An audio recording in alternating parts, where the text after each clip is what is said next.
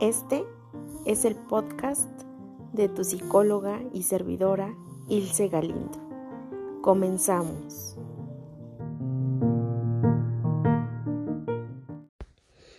Hola a todos y a todas. Gracias por acompañarme en esta nueva meditación que titulé Terremoto. Gracias, gracias, gracias por adentrarte un poco más en tu crecimiento personal y sobre todo en el conocimiento de ti mismo. Te mando un fuerte abrazo y vamos a comenzar. Y como sabes, iniciamos encontrando el ritmo en nuestra respiración. Ese ritmo que me dé tranquilidad, ese ritmo que me dé paz ese ritmo.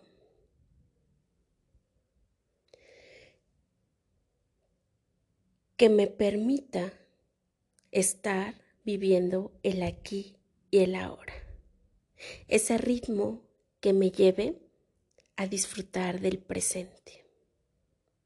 Te agradezco que encuentres ese ritmo, ese ritmo cada uno lo conoce y por supuesto que en, diferentes momentos también va siendo distinto. Encuentra tu ritmo. Inhala, retén el aire y exhala. Una vez más, inhala, retén el aire y exhala. Nuevamente, inhala retén el aire y exhala.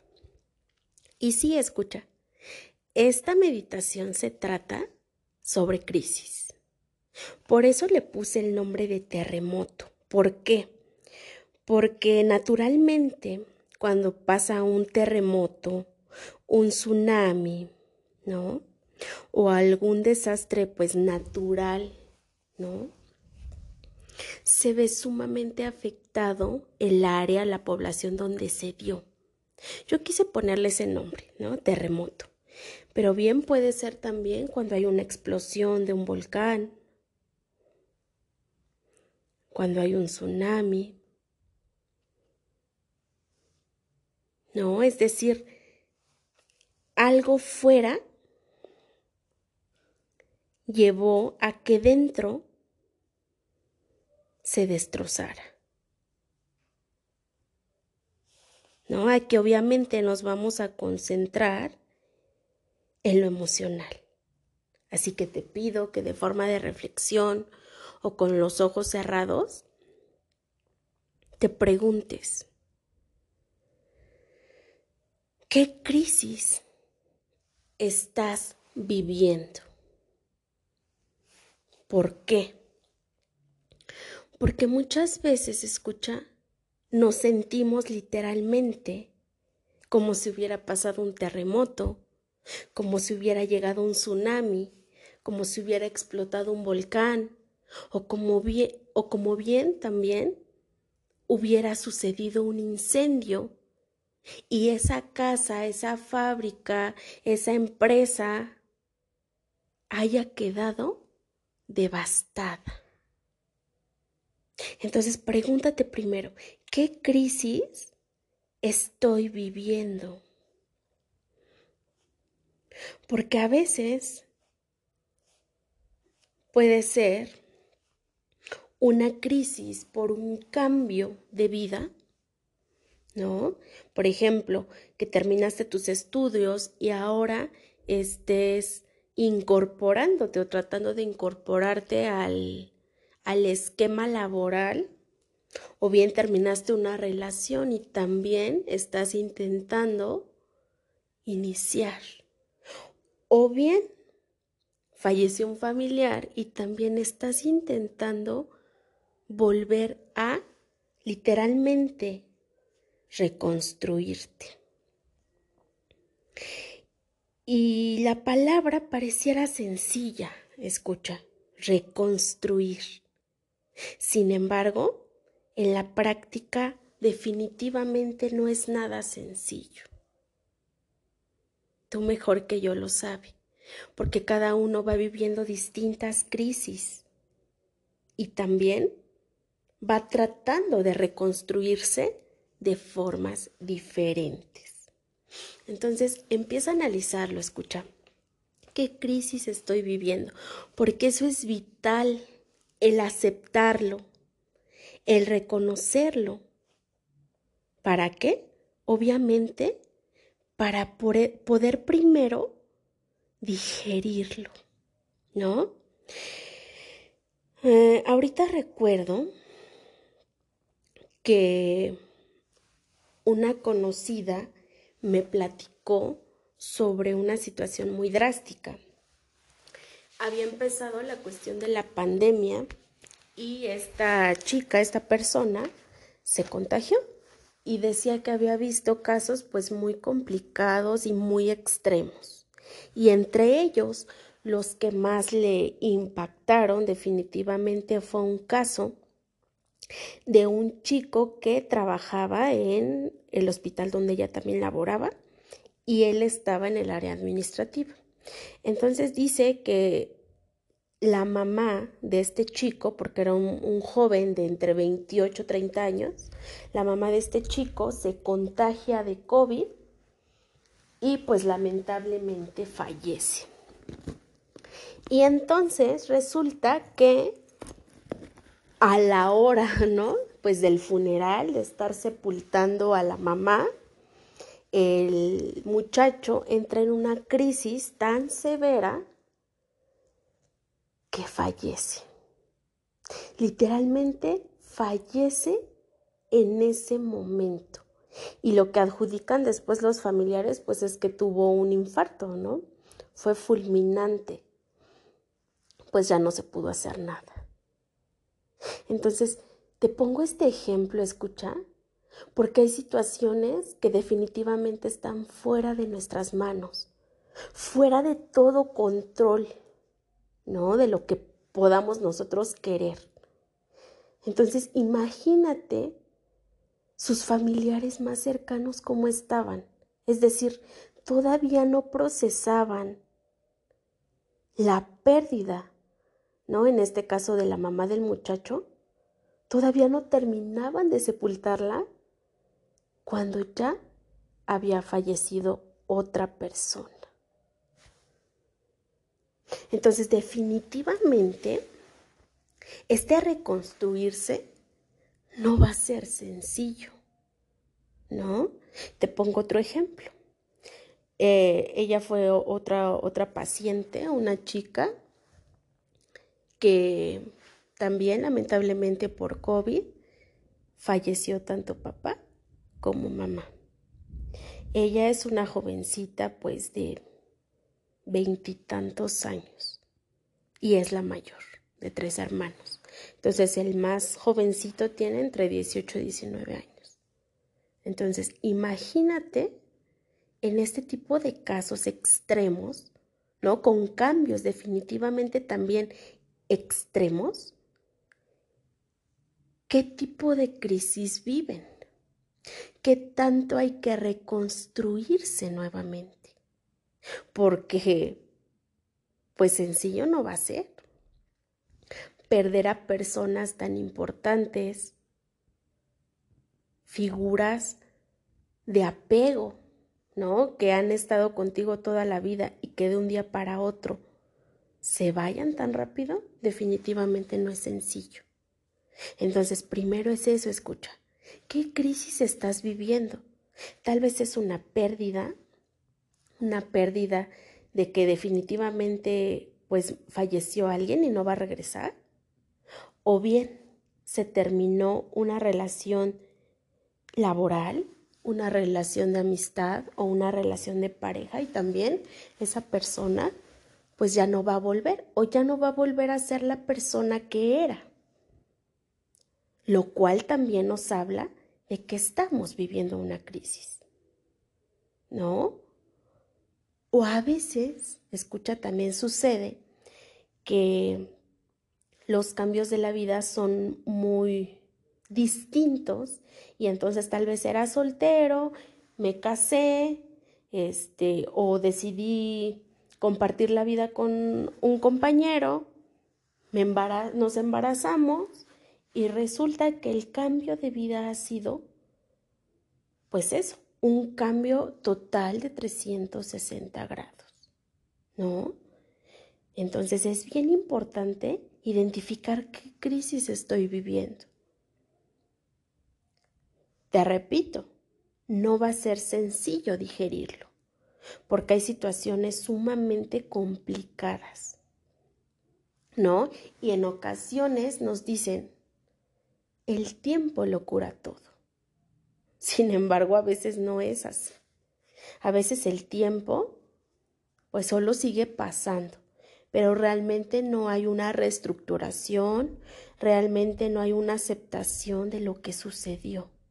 ¿no? Es como que me herí, eh, me corté la mano bien profundamente, me lastimé tendones hasta el hueso y pareciera que por arte de magia quiero curarme, ¿no? Cuando evidentemente por el tipo de herida, ¿no? Y en mi ejemplo, vamos a decir que necesito de una cirugía.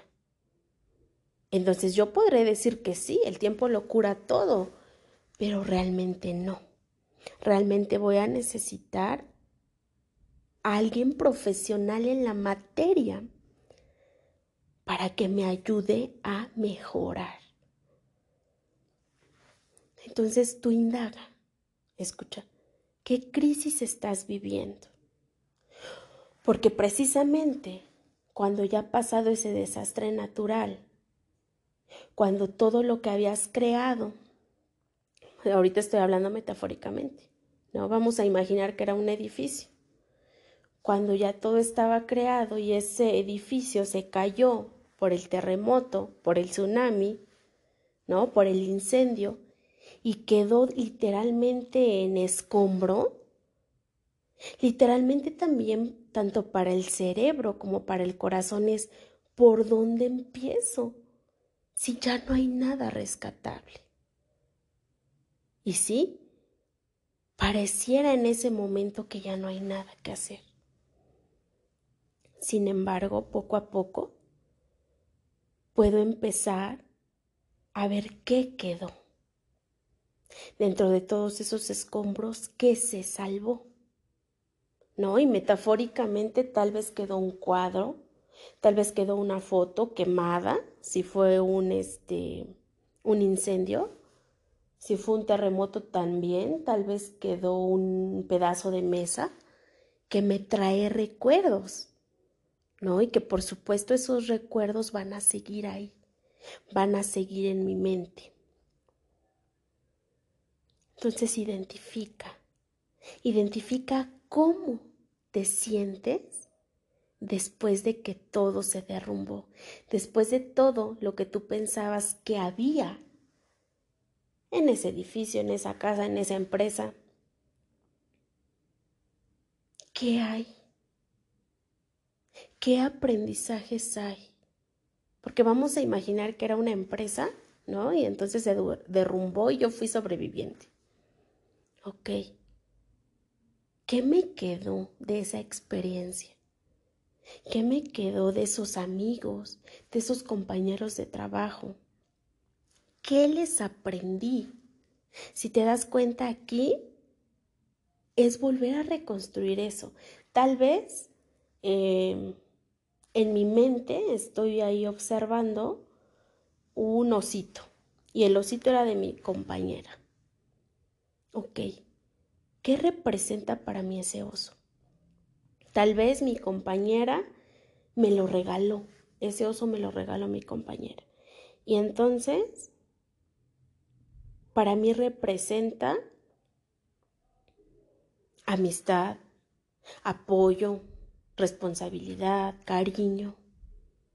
No, representa uno, dos, tres, cuatro, cinco cosas. Tal vez representa solo una, pero es importante ver qué tanto está representando. Y con ello también, no tan solo es qué representa, escuchar sino que por supuesto te va a traer emociones. Es decir, tal vez represente ser incondicional, tal vez represente la amistad, tal vez represente colaboración para mí. Y por supuesto también va a representar mi pérdida de esa persona. Evidentemente va a doler. Escucha. Y en tu momento, a su momento, a su tiempo, vas a empezar a aceptar que eso que tal vez ahí estaba construido ya no está, cambió de forma, se transformó y es momento de empezar a reconstruirse. Te digo que no es fácil, no es fácil y vas a pasar incluso por todas las etapas de duelo. ¿no? Desde culpa, tristeza, depresión, el momento en el que pareciera que hay una negociación, es decir, no está pasando, no sucedió, lo puedo cambiar, ¿no? Como esta idea utópica de que las cosas son distintas o de que me gustaría, perdón, que fueran distintas. ¿No? Y entonces vas a empezar a pasar por cada una, enojo, o incluso vas a empezar a sentirlas combinadas. Y todo eso, escucha, no es fácil. Te invito incluso también a que escuches la meditación del dolor, porque precisamente también nos habla de que no es sencillo, de que cada uno tienes tiempo. A cada uno lo vive de forma diferente. Ilse lo puede vivir más con tristeza y con culpa, ¿no? Pero Pedrito lo puede vivir en enojo, ¿no? Lo puede vivir en pura culpa, lo puede vivir combinado. Cada uno tiene su proceso. No tenemos todavía un aparato que nos diga, ah, es que fulanito lo vive de esta manera y lo vive a tal intensidad. ¿Y sabes qué? Aunque lo tuviéramos, yo solo tendría ese número como referencia de que Juanito, de que Pedrito, de que Chonita lo está viviendo de tal manera o con tal intensidad. Sin embargo, no lo voy a sentir yo de esa misma forma. ¿No? En primera porque mi historia de vida es distinta y porque también cada uno es distinto y actuamos y sentimos de formas diferentes. Entonces, de entrada, cada uno lleva su proceso. Creo que lo más importante de esta meditación, escucha, es observar desde el amor cómo quedó esa casa, cómo quedó esa oficina, cómo quedó esa empresa, cómo quedó esa escuela, cómo quedó. Mirarlo desde el amor de qué dejó todo esto, qué dejó en mí, qué derrumbó, por supuesto, en mí, perdón, qué derrumbó en mí, qué destrozó en mí, incluso qué murió en mí, hablando de forma emocional.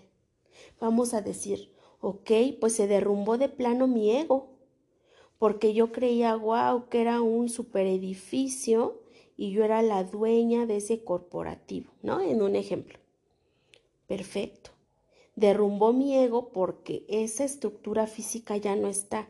Y aparte, resulta que no tan solo está, ya no está la estructura, sino que ya no están los colaboradores. Es decir, por supuesto que perdí, por supuesto que perdí a esas personas valiosas. Por supuesto que destrozó parte de mi autoestima.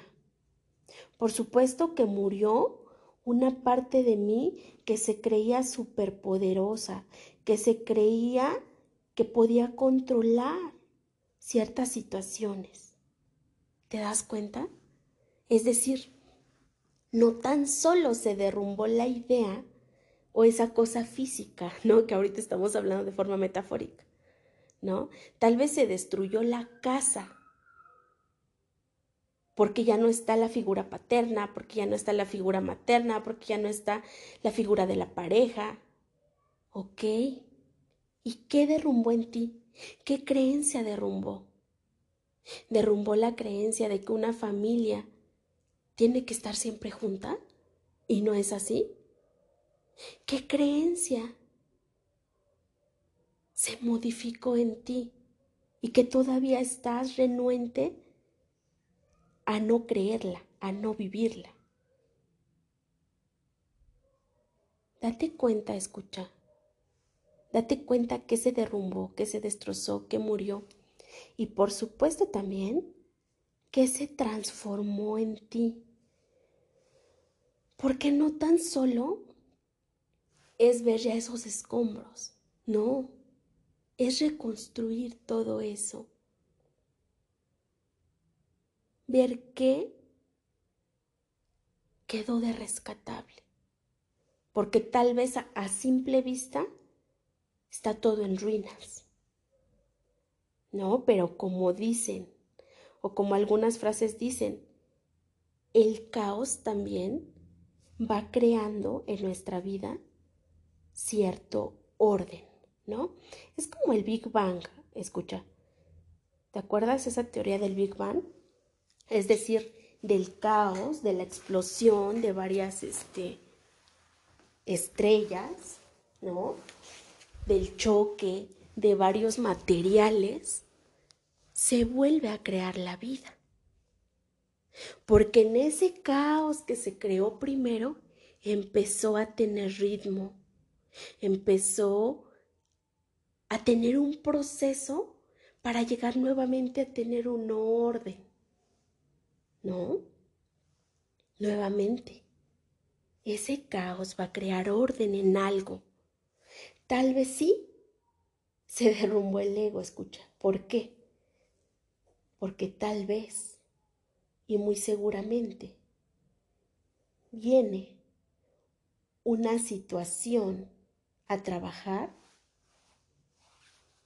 de humildad, un reto a trabajar sobre humildad. Tal vez sí se destrozó mi autoestima. ¿Por qué? porque voy a trabajar nuevamente en una nueva persona que sí va a tener tal vez sí una autoestima mejor, una valía mejor, pero por supuesto también haciendo primordial la humildad. Tal vez sí murió una idea de que la familia tenía que estar así, tenía que ser este, de día y noche, tenía que estar día y noche juntas y resulta que no. Ok, murió esa idea. ¿Qué idea ahora voy a crear? El, en el ejemplo que te daba hace rato de la chica que, que físicamente perdió a sus padres, ella me decía que por la religión que tiene y por supuesto también las creencias que tiene, ella se siente en el fondo muy tranquila, porque ella sabe que en otro mundo, que en otra realidad, su familia sigue estando junta, sigue estando unida, siguen siendo uno, como un solo sistema, no sé si me doy a entender. No es decir, que el amor que se tiene trasciende, ¿no? Tanto en parte la vida como la muerte porque siguen estando juntos. Para algunos será algo utópico, ¿no? Y dirán, no, pues esta chica está mal. Mm, puede ser, puede que no. Para otros, por supuesto, ¿saben qué les da? Les da paz, les da tranquilidad en su corazón de decir, en otro mundo, en otro espacio, ese amor que yo les tengo sigue estando. Y sé que el amor que me tuvieron también sigue estando hacia mí. Y eso es los que es parte de lo que los mantiene vivos, lo que los mantiene en esta reestructuración de sí mismos, de su propia vida. Así que date cuenta, escucha, ¿qué se transformó en ti? ¿Qué se derrumbó? ¿Qué se destrozó y qué murió? Tal vez para algunos en su momento sea como una maldición lo que les pasó. Sin embargo, A veces, muchas veces, es una completa bendición. ¿Por qué? Porque los volvió mejores personas. Y el día de ayer escuchaba que muchas veces se llama o decimos que estamos en nuestra noche oscura del alma, porque estamos en esta reconstrucción de nosotros mismos, porque nos pasó, porque vivimos algo súper cabrón, ¿no? Así literal. Vivimos algo súper cabrón. Y entonces resulta que viví algo tan cañón que no me mató y que me potenció muchas más habilidades que la verdad ni sabía que tenía. y entonces decía este conferencista, les juro que cuando vienen las personas y empiezan a analizar este, esta noche oscura del alma, empiezan a reconstruirse. Y ahora llegan con una fuerza tan brutal, o sea que realmente ellos vuelven a pedirle al universo, a la vida, como quieras llamarle, otro movimiento, otra sacudida cañona, porque saben que las habilidades, que los frutos que esto va a traer, también, por supuesto, va a ser impactante, tanto para ellos como para su vida, como para las personas que los rodean. Entonces, ¿te das cuenta cómo la perspectiva cambia? Es decir, si yo solo me enfoco en ver cómo quedó destruido esa idea, esa relación, ¿qué pasa? Me voy a quedar en una situación de víctima. ¿Y qué sucede si entonces lo empiezo a ver de una forma distinta? Lo empiezo a ver con la potencialidad que tiene y que tengo. Considero escuchar que es algo muy diferente es muy, muy diferente. Te pido escucha que respires profundo. Te dejo esto de tarea. ¿Cómo lo quieres ver? Recuerda que todos tienen su proceso y su tiempo. Te pido también que respires profundo y que a la cuenta de tres abras los ojos. Te pido que respires profundo y abras los ojos. Una, dos, tres. Te agradezco, escucha, tu tiempo. Te agradezco que estés aquí y te agradezco mirar en tu interior. Te recuerdo mis redes sociales, me encuentras en Facebook, en mi página oficial, psicóloga Ilse Galindo, y al número WhatsApp 5545 50 44 79. 5545 50 44 79. Muchísimas gracias por tu tiempo, estoy para servirte y nos escuchamos la próxima.